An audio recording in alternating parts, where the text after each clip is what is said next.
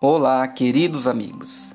É sempre uma alegria compartilhar com vocês as reflexões semanais que faço. Hoje eu tenho uma reflexão chamada Fidelize-se. Fala-se muito em fidelidade, principalmente ao cônjuge, à namorada e aos amigos. Mas o que muitos não têm se atentado é a fidelidade com si próprio. Se eu fiz uma promessa que não faria tal coisa e passo a fazer, estou sendo infiel a mim. E se tenho esse tipo de comportamento, dificilmente terei condições de ser fiel a outros. Ser fiel a si próprio exige disciplina e nem todos estão dispostos a isso, pois disciplina dói e poucos suportam dor. Mas aquele que aceita o desafio da dor é recompensado, pois a disciplina proporciona uma rotina de atividades produtivas que otimizam o tempo, permitindo inclusive horas de lazer. Quem chegou a esse nível de disciplina não se culpa pelos momentos de lazer, pois sabe que suas obrigações estão em dia. A fidelidade a si próprio inclui uma postura reflexiva sobre as atitudes realizadas, plenitude das atitudes do presente e projetos para o futuro.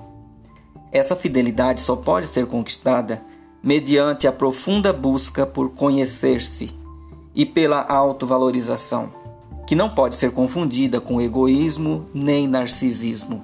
E, inclusive, o esvaziamento é algo que deve acontecer periodicamente a fim de que não pensemos ser superiores a ninguém pelo fato de sermos disciplinados.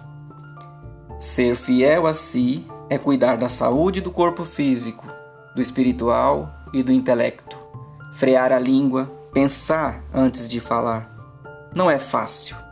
Fazer essas coisas é de fato um desafio, mas depois de exercitá-las, alcança-se a liberdade. Viver sem culpa é liberdade. Ser fiel a si é não negar suas origens, é valorizar seus ancestrais e cuidar dos que te cuidaram. Em síntese, é cuidar de si, dos outros e do ambiente. Fidelizar-se é crescer em conhecimento, em ponderação, em sensatez. É ser consciente de seus atos e agir eticamente. Fazer o certo mesmo que esteja sozinho em algum lugar. Quem é fiel a si é fiel ao Criador, pois somos sua imagem e semelhança. Abraços poéticos.